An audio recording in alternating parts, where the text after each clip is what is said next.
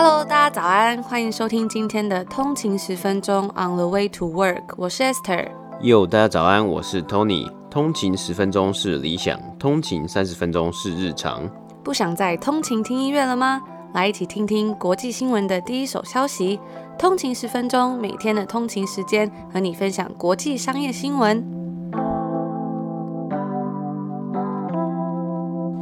早安，今天是十一月十六号星期一，欢迎回来通勤十分钟。大家早安，那不知道大家这个周末呢都过得如何？今天是星期一，也希望大家不要有 Monday Blue，可以来收听我们的节目，就不会有 Monday Blue。嗯，没错。那我们在周末的时候啊，也有跟大家分享一些我们在温哥华日常生活。如果大家有兴趣的话，也可以追踪我们的 Instagram。On 的一个底线 way to work。那我们同时呢，今天我们也会在我们的 IG 上面公布我们上个礼拜跟 Nespresso 合作的抽奖的这个奖项的结果，最后的结果看好像蛮多通勤族其实都还蛮期待，而且还敲碗说这个结果 奖落谁家这样的概念。我也很期待。那我们上礼拜的最后一集跟大家分享说，在家工作也收到了很多通勤族的广大回响，尤其是世界各地的通勤族。我觉得大家真的在家工作都辛苦了，那也希望我们可以一起撑下去，度过今年。嗯，没错。那我们就是其实也真的很希望大家都可以一起成长，然后一起来学习。那尤其是其实现在就是因为社群媒体的关系啊，或是很多的因素嘛，大家的这个。呃，很多时候大家的心心理的状况啊，很容易会被忽视嘛，因为是我觉得这个很多生活的脚步会越来越快，然后很容易会忘记去忽呃忽略掉自己的心理的一些状况啊。那大家也是可以，就是有时候可以放慢一些脚步，然后是我觉得对我自己来说啦，我有时候会觉得说，我自己放下手机，然后自己去寻找一些我自己想要知道的资讯，比如说我去看书啊，或是我去运动啊，都。能够帮助我自己的心里更安静，或是更平静一些。因为像身体如果不舒服啊，或者是你身体的那种力量或者是能量到极限的时候，你可能会累了就要休息，或者是生病等等。但是我觉得有时候你心里不舒服，好像没有一个这样的机制，就你可能会觉得说，哦，我再坚强一下就好，或者是说我再努力一下就好。但不知道的是，可能你心里已经在生病的边缘了。那它不会像身体一样感冒啊，或者是让你不舒服这样来提醒你。所以我觉得有时候要审视一下自己的心情，不要太逼迫自己。也是很重要的。接下来我们就来播报一下上周五北美时间十一月十三号的这个北美三大指数表现。道琼工业指数是上涨了三百九十九点，涨幅是一点三七个百分比，来到两万九千四百七十九点。S&P 五百标普五百指数是上涨了四十八点，涨幅是一点三六个百分比，来到三千五百八十五点。纳斯达克指数是上涨了。一百一十九点，涨幅是一点零二个百分比，来到一万一千八百二十九点。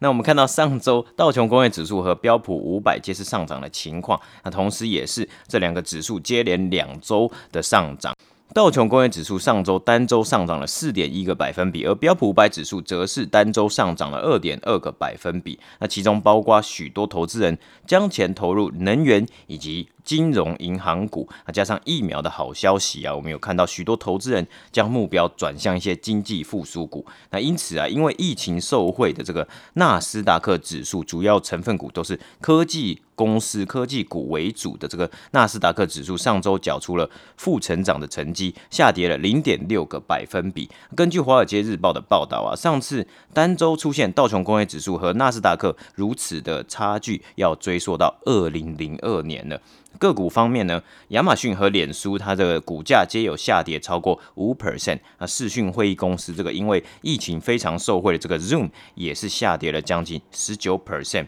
而石油公司 Chevron 则是上涨了十七 percent，是自二零零八年以来最佳的单周表现。那另一药局连锁店 Walgreens 也上涨了十四 percent。那我们在上周五的节目其实有稍微谈到这个美国这个算是最大的药局连锁店之一 CVS。那今天呢，我们是讲到这一间药局连锁店 Walgreens，它也是有上涨的情况。那这就是上周五北美三大指数的表现。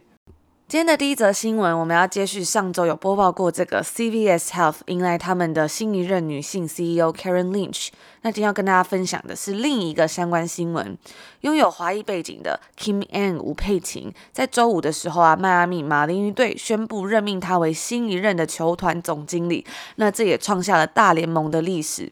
她将会是有史以来第一位女性球团总经理，也是美国职棒大联盟 MLB 百年历史以来第一次由 East Asian American 担任这个职位。那她更是北美四大男性职业运动队伍中唯一一个女性经理人。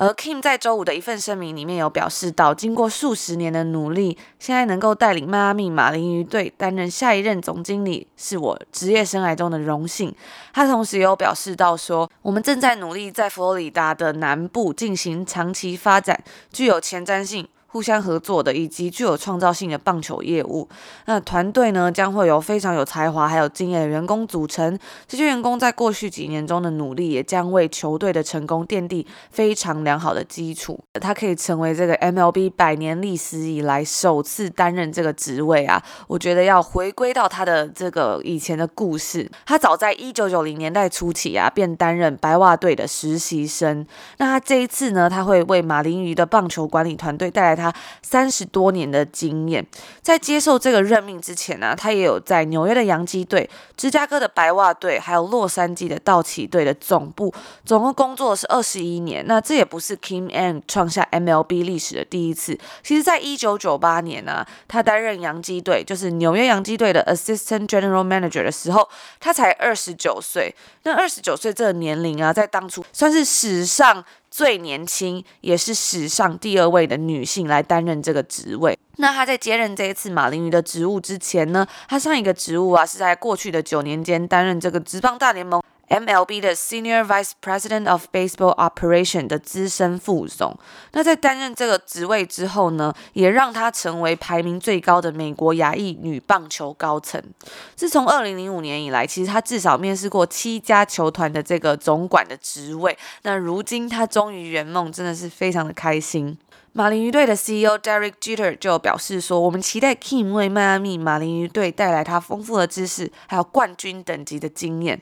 在 Kim 的带领之下呢，将会帮助我们在取得持续的成功的道路上发挥到非常重要的作用。”那 Kim 有补充说到啊，面对这一次的这个职务，他将不会掉以轻心。他还表示说：“当我从事棒球相关工作以来啊，看起来几乎是不太可能会出现有女性领导美国职业棒球大。”大联盟的球队，但是我始终没有放弃自己的目标。那他的原文呢？我会把它放在我们下面的 show notes 里面。我觉得其实这一段话让我感到非常的动容。我觉得要在这个职棒大联盟这种比较算是 male dominated 的一个产业建立起自己的领导地位，可想而知，一定是非常不容易的。就像我们在 CVS Health 的上一则新闻讲过啊，就是他们有数据，就是有显示说，如果女性要进入这种高层职位，它是要比男性来得更加困难的，因为就有数据显示说，如果是由女性的 CEO 或是女性的 CFO 担任的公司，他们的表现通常会较好，因为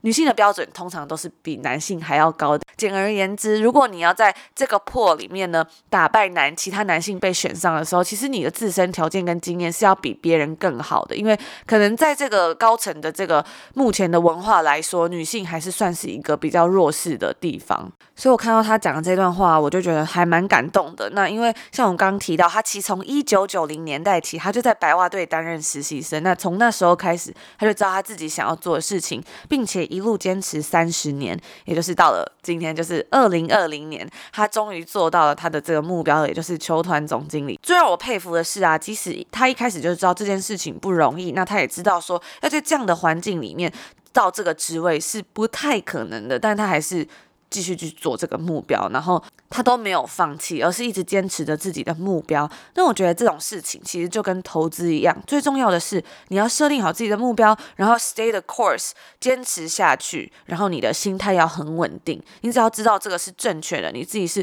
有全盘做好准备的话，就不要再顾虑东顾虑西，一下被这个东西影响，一下被那个东西想说，哎，会怎么样啊？造成什么样的后果？我觉得无论是男生或女生，今天跟大家分享这个故事，也是还是希望大家在追寻自己喜欢。欢的事情的路上都可以有坚持下去的勇气。那 Kim 最后也有说到，他现在的目标啊是为迈阿密带来冠军。他说他谦虚的渴望继续建立起球迷们所希望并且应得的胜利文化。好了，那讲完这些东西，还是要来提一下 Kim 呢，之后可能还是不会有太多的现金来打造这个球队的名单，因为目前马林鱼队的薪水其实是全联盟最低的，大概是四千六百五十万美金。那卫冕冠军洛杉矶道奇队的薪水是在一点七五四亿美金，所以这个落差其实是好像有点大哦，大概是三倍多。那讲到这个现象啊，我就想到，其实之前有一个一部电影，还有这个应该是说根据事实改编的这个电影《魔球》（Moneyball） 嘛。那他这这部电影是二零一一年上映的，他主演就是布莱德彼特主演，然后跟这个 Jonah Hill 呢很好笑的一个算是一个呃搞笑的演员嘛。但是他近年来拍的电影呢，也都是还蛮不错、很有质感的电影呢。这个 Moneyball 的故事就是在讲二零零二年另外一支 MLB 大联盟的球队叫做这个奥克兰运动家队嘛，那他们其实那个时候呢也是算是跟马林鱼队现在差不多的状况，就是他没有。足够很多的薪水来去这个请，或是来去签下很明星、很厉害、厉害的球员。那其实他们自己呢，就是这个总管呢，跟他的这个算是 assistant GM 呢，这个 Jonah Hill 所饰演的这个角色啊，他们两个人就是去想了一套新的办法，然后去挖掘出一些潜在的明星，也是算是一个很早期的数据分析的一个概念方法。然后自己是觉得那部电影呢，是真的蛮好看。Moneyball 这部电影，我觉得布莱德彼特在里面演到这种。懂。领导者的一个风气啊，还有一个这种风范，都可以让人去真的去体会到哦，那个时候这个那个年代背景，还有他的这个所在的这些环境，他需要用什么样的筹码，或是他需要用什么样的方式来让球队增强，来变让球队变强，那也是一个比较不一样的方式啊。这也让我想到我很喜欢这个作者 Malcolm Gladwell，他另外一本书是 David and Goliath。那这个 David and Goliath 呢，其实算是一个以前的故事嘛，就是说啊，David 其实是一一个很小只的这个算是很小只的牧羊人嘛，然后 Goliath 是一个巨人。当你在这个面对这个这么 obvious、这么明显、显而易见的这个劣势的情况之下，你要用什么样的方法，要用什么样聪明的方法、机智的这个去夺取或是去赢得这场仗的胜利。那这本书它的那个原文中文啦，它是叫做“以小胜大，弱者如何找到优势，反败为胜”。补充一下，我觉得这本书那时候我是我也是在考 GMAT 的时候看的，嗯、那那时候其实对我还算一个鼓励性很大吧，因为它其实就在讲像刚 Tony 讲到，它是弱势，你要怎么样反败为胜。嗯、所以很多时候其实它里面就举到很多故事，虽然因为这个讲起来好像听起来有点鸡汤，但是它里面用的很多故事啊，其实都是在用很。能够说服你的方式去讲说，有一些弱势，其实你要好好去利用这些弱势，嗯、它反而可以成为凸显你自己的一个地方，因为那些东西可能是别人没有的，或者是有一些人他看起来很强大，但是他有他自己的盲点。嗯，对，没错。其实所以就是说你在呃一般的时候看到的，就是你眼睛所看到说，哦，现在这个弱你。呃，可能这一方可能像 David，他是处于一个非常大的弱势，因为 Goliath 是一个很巨大的这个士兵，很巨大的这个勇士嘛。但是其实他还是有一些像 Esther 讲，有一些盲点存在。你也不是一定的，就是百分之百的在这个天平的两端，就是一个失衡，或是一个处于一个百分之百绝对会必输的情况。或是我们就想，其实很多时候你在运动赛事，你会说哦，球是圆的，通常都不会说有一个球队是一个必胜嘛。虽然道奇队啊，他是卫冕冠军，然后他的这个薪资所得可以分配的这个薪资所得是最高的，理当他应该是可以签下最棒、最最明星的这个打者。但呃，往年来啊，或是说很多时候，其实呃不一定是说你签下最棒的球员，你就可以得到最好的成绩。所以还是有一些方法，或是还是有呃一些机会。因为我相信啊，我觉得相信有时候看这些。比赛啊，或是球赛啊，球是圆的，或是看到一些盲点，其实你都会觉得，哇，这是一个不同的一些呃见解，或是不同的一些观点，可以让这个球赛，或是让很多事情更好玩一点，更有趣一点。那再回到我们刚刚讲到这个以小胜大这本书啊，我们刚刚讲到他其实第一个举的例子就是这个 David and Goliath 嘛，但其实如果他只有讲到这个故事，大家可能就会觉得说，嗯，好像没有那么有说服力。所以其实，在那本书里面，那本书也非常推荐大家去看，他也有举了很多包括商界、学界或者是不同国界的真人真事，那来问说你这。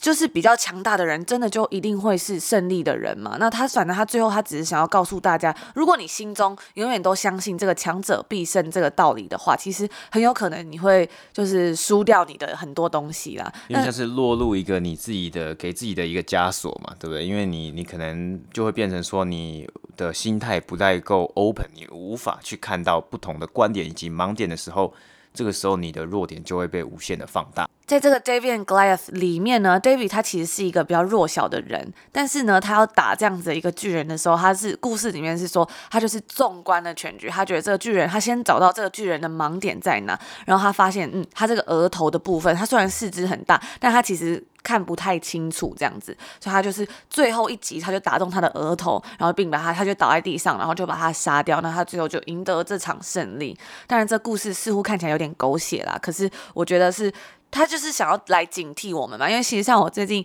也还在继续追那个猎人的那个卡通，这我觉得这卡通根本不是写给小朋友看的吧？很难呢。对啊，我常常都要想说他那个故事的到底在讲什么，因为他好像有那种呃很多策略，还有画中画，就是要自己去想说这一次他到底又是在暗示什么，因为他很爱。就是做补充旁白，发生了这件事情之后呢，然后他已经演完了，然后他再回来讲说，哦，是因为这样这样这样，所以他打赢了。我觉得其实，在猎人这个漫画里面呢，他其实也讲到一个很重要的东西，其实你很强大的人未必常常都会获胜，但是重要的是你的头脑，就是你要去运用你所有的一个资源，然后去做出一个最好的判断。因为里面很多人就是会觉得自己很强，然后就很想要去打打杀杀，那他最后呢就会落入了敌人的圈套里面。像我就还有看过一个例子，就是。是在看 YouTube 的时候，发现一个 YouTuber，那他的肤质呢算是大油肌，就是很油的那种，甚至还有什么，他说是叫酒糟的状况，就是会泛红啊等等的，这种种因素加起来，其实都不太利于成为一个大家现在所说的 KOL 啊、网美啊，或者是 YouTuber 嘛，因为毕竟大家台面上看到可能就是要漂漂亮亮、皮肤超级好的那种，可是没想到呢，他利用他这个肌肤的特质，然后出了很多影片，包括是教大家怎么样去，比如说你皮肤很油的话，你到底要怎怎么样才可以让这个妆看起来好看一点？或是你要怎么遮才可以让你的这种酒糟泛红可以状况减少一点？那因此我有看到他有收获了还蛮多的追随者。其实大家在网络上看到很多的网红和 KOL，其实他们的。皮肤本身就已经超级好，但是凡夫俗子的大众，其实我们的皮肤都是就是正常人的皮肤嘛，所以我就发现哇，真的，原来他找到他这种他自己的弱势，那把这个东西发扬光大之后，其实他也走出他自己的一条路，我也觉得很感动，很回归到今天这个故事，我觉得说，嗯，也许 Malcolm Gladwell 他不只会讲鸡汤，也许这些东西真的还是有一点道理的。那这就是我们今天要分享的第一个新闻，就有很多心得可以跟跟大家分享。那我们也会把我刚刚讲的那一段话放在我们的 show note，以及这个 David Glass 这本书的书名放在下面，大家有兴趣可以去看哦。接下来第二则新闻，我们要分享到这间这个在上市之前被誉为最神秘的独角兽，这个 Palantir 这间公司嘛，那它是一个。软体和数据分析公司，它在九月三十号已经正式是直接 direct listing 的方式来上市。那在上周四呢收盘之后，它首次公布了这个这一季的财报。那本季呢营收是来到了两亿八千九百万美金，较去年同期成长了五十二 percent，五十二个百分比。预估今年整年度营收是可以来到十点七亿美金左右，是较去年呢。会有一个四十四 percent 的成长幅度。那以下是与分析师预估的数据相比，净亏损呢是来到了八亿四千七百万美金，主要呢是因为一次性的这个股权激励制度 （stock-based compensation），也就是算是简单来说就是员工分红用配股的方式的这个概念呢、那 loss per share 呢是九十四美分一股，去年同期则为亏损。二十四美金一股，营收的两亿八千九百万美金，则是击败分析师的预期两亿七千九百万美金。那这一次财报呢，Palantir 是提高了全年度营收的预测嘛，就是先前它的这个预测呢，营收是来到十亿六千万美金左右。那调整过后呢，营业收益预计是来到一亿三千万美金到一亿三千六百万美金之间。Palantir 在二零零三年由这个 PayPal 共同创办人 Peter Thiel 以及 Joe Lonsdale 和现任 CEO Alex Karp 等人共同创立，一开始提供数据分析软体和服务给美国政府机构，主要客户有美国国防部和情报单位等等的。今年也开始销售服务给民间商业团体，包括空中巴士和能源公司 BP 等。那我们先前的集数呢是有介绍过 Palantir 这间公司，如果有兴趣的听众也可以往前面回去听。在今年的三月那在今年的九月三十号呢，Palantir 的股票是用直接上市的方式公开在股市上开始交易，起始价是十块美金啊。相对于其实当时那个时候，我们也报道过很多间公司来做 IPO，那这个呢，这个价格是比当时上市交易的股票还来说还便宜蛮多的。其他公司相比，那一开始啊，甚至股价有跌到十块以下，但是近期已经上涨超过五十 percent。周五股价收盘上涨了八 percent，来到了十五点八零块美金，股票代号 PLTR。那在新闻稿里面提到啊，这个 Palantir 的客户密度是正在降低啊，表示今年九个月中啊，六十一 percent 的营收来自前二十大客户，较去年的六十八 percent 有在下降的趋势。那目前呢、最新一季 Palantir 是没有提供更新的客户数字，那但是他们是仍然表示他们持续的这个客户数字是持续成长中。那该公司也表示到第三季的新合约，包括与美国陆军签下了九千一百万的美金合约，与美国国家卫生研究院 National Institutes of Health 的三千六百万美金合约，也与许多民间公司签下合约和延长合约，包括和一间航空业的客户签下了三亿美金的延长合约，而该部分营收预计会在二零二一年贡献 Palantir 的这个 Top Line 营收销售额。Palantir 也表示，商业营收呢是上升了三十五 percent，来到了一亿两千七百万美金，而政府机构的营收是上升了六十八 percent，来到一亿六千三百万美金，也代表政府机构的营收从今年上半年占整体营收的五十四 percent，来到了五十六 percent。那对于 Palantir 的赚钱能力啊，第一个是要看到 Palantir 的顾客数，那顾客越多，或是顾客签下越多的合约，当然是越好，因为可以增加它的营收数字，它的销售额，这也是 Palantir 今年预期成长飞快的一大区块。在今年上半年呢、它其实只有一百二十五个顾客。目前 Palantir 将目标专注于系统和软体，在服务上面呢，希望可以少一点点，如此可以让客户更容易上手来使用它旗下的软体，让 Palantir 扩展它的触及、它的触角，并将销售的成本降低。因此，在电话会议里面啊，与分析师的讨论算是有聚焦在如何更快速的帮助到客户，甚至让客户买单。因此，Palantir 表示，他们旗下数据分析软体 Foundry 就是一个例子。那 Palantir 呢，它两个平台 Gotham，它起初是开发给美国军方和情报单位来做使用。那目的呢，是找到数据之中的连结性，甚至进阶到任务规划等等的。而 Foundry 呢，就是以商业公司为主的开发平台，它希望可以达到快速协助。客户解决特定需求，像是比较多呃很多公司有大型的计划里面的数据分析等等。我们前一段有说到跟航空业的客户签下了三亿延长合约的这个这个例子呢，其实便是就是要持续的使用 Foundry 这个平台。那电话会议里面有谈到航空业面临的史无前例的考验。举例来说，其中一个问题就是。航空业现在面临到一个这个旅游业在停滞嘛，这个很多国际的这个旅游啊，还有国际的 traveling 都是停滞的、停摆的状况，有很多的飞机到底要停在哪里？那根据 CNBC 的影片呢、疫情前飞机应该是要一直在天上飞行，就是一直在天上飞嘛。但是因为疫情呢、啊，许多飞机都只能停在机场。可是不是只只有停在机场，像停车场这样的感觉，就是哦停了就 OK 了。这个飞机呢也需要定期的维修保养。那它因为需要移动嘛，所以就会变成航空公司还有飞机制造商面临的问题之一，就是要怎么样去协调这么多飞机，还有这么庞大的飞机。而在电话会议中也有说到啊，客户呢是可以选择对症下药，使用 Foundry 部分功能和服务，让双方都可以有足够的弹性。那用不到的服务就不用加上，也可以在价格上面有弹性。这个呢，这个东西就是变成说，哦，你可以，你可以选择你想要的服务，或是你可以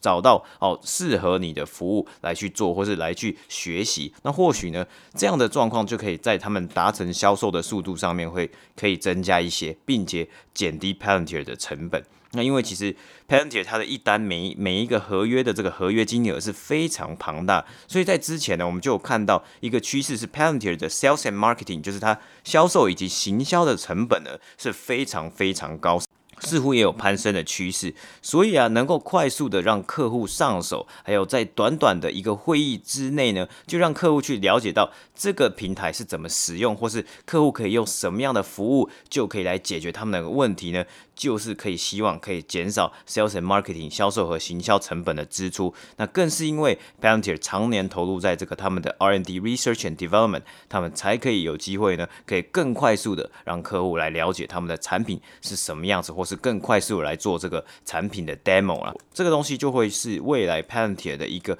很大的分水岭，因为他们目前呢，其实还是在亏损的状况嘛。只是如果它的营收可以增加，它的成本像是 sales and marketing 或是其他的 SGNA 的成本可以下降的情况之下。那才有机会可以缴出净利的一个情况。那其实它的后续呢，这个今年这一次这一季的表现也算是得到很多分析师的肯定，也分析师也觉得说表现是还不错的。那我们就可以继续的期待说，Palantir 这第四季，因为通常它往年第四季的销售额也是非常的高啊。那还有甚至是明年的表现会是如何，我们也会为大家。继续的后续做追踪报道。那其实这里呢，还是要提一下，像 Palantir 的这个创办人，也是 PayPal 的共同创办人 Peter Thiel，他之前这个他写过这本书 Zero to One，从零到一嘛。这本书呢，其实。算是也是一个一本非常好看的一本书啊，也推荐大家如果有兴趣对商业或是甚至是对创业有兴趣的人呢，可以去看看这个 Peter Thiel 对于要创业，还有对于商业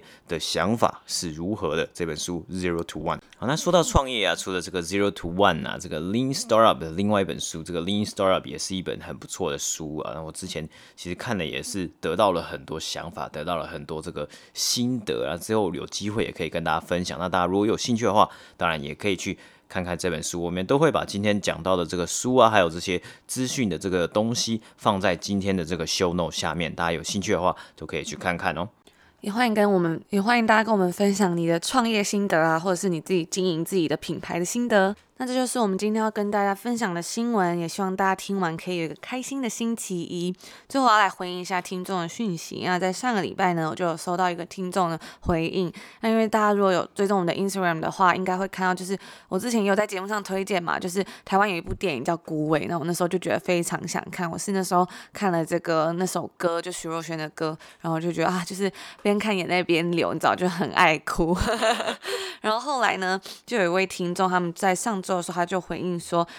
传了一张照片，然后是一张拍立得，然后上面就是有顾魏的那个陈淑芳阿姨，然后那个徐若瑄还有孙可芳他们的签名，还有它上面有写 To Esther 啊，这个听众传给我说，我就想说，嗯，这个是同名的 Esther 吗？因为可能也蛮蛮多人叫 Esther，还是真的是通勤十分钟的 Esther？我觉得非常的兴奋，可是又不敢太开心。那没想到这个、我们的通勤族就说，他说是特别签给 Esther 的，因为三位主角来上他们家的节目这样子，然后他说他上回还要把。我因为我有发过一个现实动态，然后我就说很好看，这样很想要去看，然后他就说淑芳阿姨还有说谢谢你，哇，我觉得真的非常的感动，就觉得很受宠若惊哎，我觉得真的很开心，然后。我也很谢谢这位通勤族，就是原来就是大家一直有记得我们讲过的话，我觉得真的很窝心。就是常常大家都会说，诶，什么样的人就会吸引什么样的朋友，那我也好开心，就是大家都是非常的 supportive 啊，然后也很鼓励我们，也很照顾我们，所以就觉得嗯更有动力继续好好的做节目下去。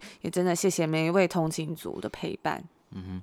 那我也有很喜欢啊，其实很多通勤族也很喜欢跟我们分享他的生活啊，还有他这在生活上的一些巧思啊。上个礼拜啊，我们有收到，像上个礼拜我们有介绍这个 ViewSonic 的投影机嘛，M1 Plus 还有 M1 Mini Plus，然后就有一位通勤族就跟我们分享说，哇，他已经在半年之前就已经先入手这个 M1 Plus，他说这是露营的这个必备好工具或是好朋友啊，是真的，他还有他也有传了一张照片，就是他们在露营的时候，然后他们就用这个 M1 Plus，然后就投影在投影幕上面啊，然后就可以看电影，然后做一个。户外电影院，我觉得很多通勤族都很棒，他们大家都很会规划彼此的生活。那我觉得这些东西呢，其实都很值得互相的学习，然后去看看说，因为这个有时候真的是要看看人家怎么做啊，或去参考一下，然后才可以让自己，也可以让自己的生活更多彩多姿。真的，等到到时候温哥华疫情都过去之后，也是真的很想去露营。呃投影，就可以带上投影机来做一个露天电影院。可是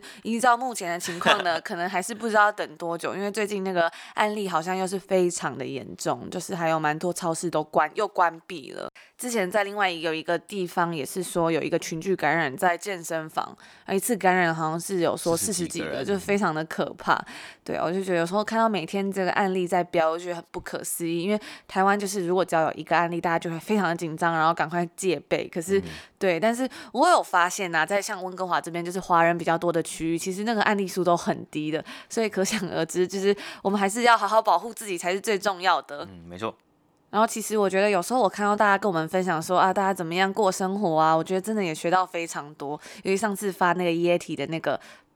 上次发这个液体的冰箱，也有听众就跟我们分享说，诶、欸，他去露营啊，然后用这个冰箱还可以当椅子坐，就非常的方便。我就觉得，嗯，也学到了很多，所以还是谢谢大家，就是愿意跟我们一起成长，然后陪伴着我们度过这么多集。那这就是我们今天的节目啦。如果大家还喜欢我们内容的话，千万也别忘了帮我们 CLS comment like and share 留下一个五星评分及评价，也不忘了分享给你的亲朋好友听，也可以来追踪我们的 IG on 的一个底线 way to work。我们会在今天公布 Nespresso 抽奖的结果哦。那我们就明天见啦！明天见，拜拜。拜拜。